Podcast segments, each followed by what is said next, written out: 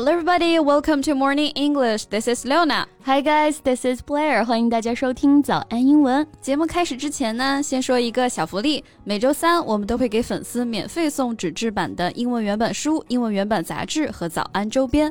微信搜索“早安英文”，私信回复“抽奖”两个字就可以参与我们的抽奖福利啦。嗯，这些奖品都是我们的老师为大家精心挑选的，是非常适合学习英语的材料，而且你花钱也很难买到。坚持读完一本原版书、杂志或用好我们的周边，你的英语水平一定会再上一个台阶的。快去公众号抽奖吧，祝大家好运！哎呀。这人类为什么不能冬眠呀？我最近真的是犯懒到极致了，这拖延症更严重了。那我必须得给你安利一些电子鸡血了啊！Sometimes when I simply don't have the motivation to start working, watching study vloggers help me to have the urge to suddenly take out my laptop。尤其是韩国女生的这个学习 vlog，哎，一看一个不吱声啊！哦，我有所耳闻啊。They get up at 4 a.m. and study sessions for up to 12 and even more hours every day 啊！这更厉害的是呢，每天这么高强度的学习啊，这些韩国女孩依然保持着令人羡慕的美貌。Education is a serious matter for South Korea. South Korean students typically study for hours on end to prepare for their exams. 韩国的教育压力和就业困境是一直以来的一个社会现状啊。那即便是这些 vlog 博主呈现出来这么高强度的学习，也都不一定能上岸呢。So how about we talk about this topic today. Okay, that would be great. 那我们今天就来聊聊发疯式学习的韩国女孩以及她们面临的压力吧。嗯，那我们今天的所有内容都已经整理好了文字版的笔记，欢迎大家到微信搜索“早安英文”，私信回复“笔记”两个字来领取我们的文字版笔记。像这种沉浸式的学习 vlog 啊，现在也是很流行在各个国家的一类视频了。嗯，Originating in South Korea, the term kongbang is a combination of kongbu and pangsong, which translates to study broadcast. 那这类视频呢，从二零一八年的时候在韩国开始就出圈了啊。嗯、英文呢，其实就是直接由韩语的空棒音译过来了。It's no surprise that this trend originated in South Korea。前面我们提到韩国整体的教育氛围和压力嘛，那这种视频起源于韩国也就不足为奇了。That's right. The idea is to have viewers study along, creating an online community that acts as a virtual study group。就像贝贝老师提到过的啊，看的人呢，哎，感觉好。 好像也可以和这些博主一起学习了，对，就是沉浸式的体验嘛。嗯、现在可以说是万物皆可沉浸式啊。yes. 那英文我们可以用 immersive 来表达，immersive experience are hot right now、嗯。沉浸式体验现在很火，比如商场里几乎都能看到这种 VR 体验。没错，哎，还有那种就是各种直播可以带你沉浸式逛展啊，immersive exhibition tour，还有什么沉浸式化妆，immersive makeup wearing 啊，就很多事情你不用亲自去做，哎。但又好像能体验到做了，right？但你别说这种学习视频，把它当做一个背景音，你看着不自觉就提高效率了啊！什么拖延症，立马给你治好。那拖延症，哎，就是 the act of delaying something that must be done，英文叫做 procrastination。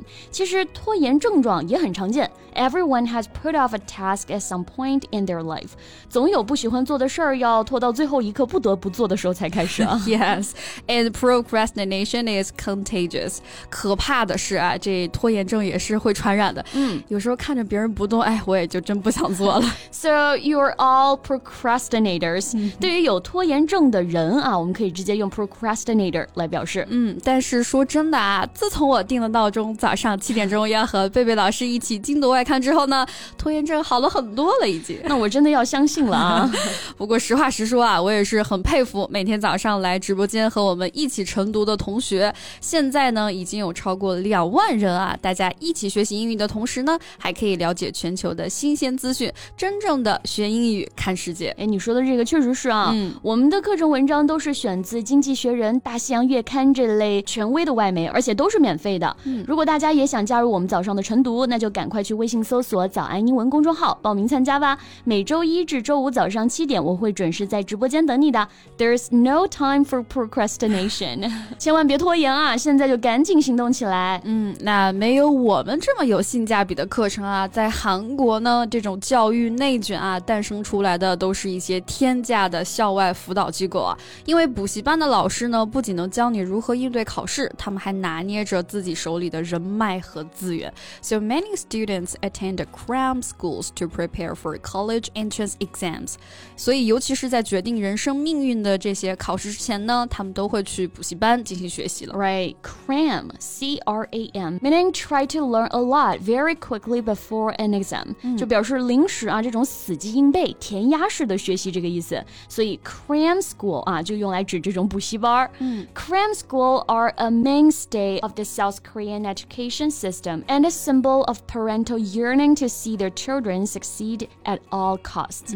普通家庭为了孩子上学，这真的是砸锅卖铁也得报班儿。没错，哎，无论是考学还是现在的考公啊，大家都希望努力能够得到回报，顺利上岸。所以这个上岸 or landing ashore，a buzzword means passing an exam or landing a job。那英文当中呢，要表达上岸的这个意思啊，我们可以用 admit，a d m i t 这个词。 Right, admit 做动词有准许 什么加入、接纳的意思，嗯所以上岸呢可以用英文 be or get admitted to。比如说我被北大录取了啊，那就是 I got admitted to Peking University。嗯，那被录取这个意思呢，在英文的口语当中，我们还可以用 get in 来表示 I got in 啊，就是我上岸了。这个表达呢更加的口语化，在日常的对话当中还是比较常见的。那韩国人追求的上岸呢，最终也是想拥有一份体面的工作，最理想的便是考公务员啊，因为是大家口中的铁饭碗了。Yes, a secure job. 对，铁饭碗其实就是一份收入稳定、待遇不错、不会失业的工作嘛。嗯 secure、stable 啊，都可以表示稳定的，或者呢，也可以用 lifelong 啊，终身的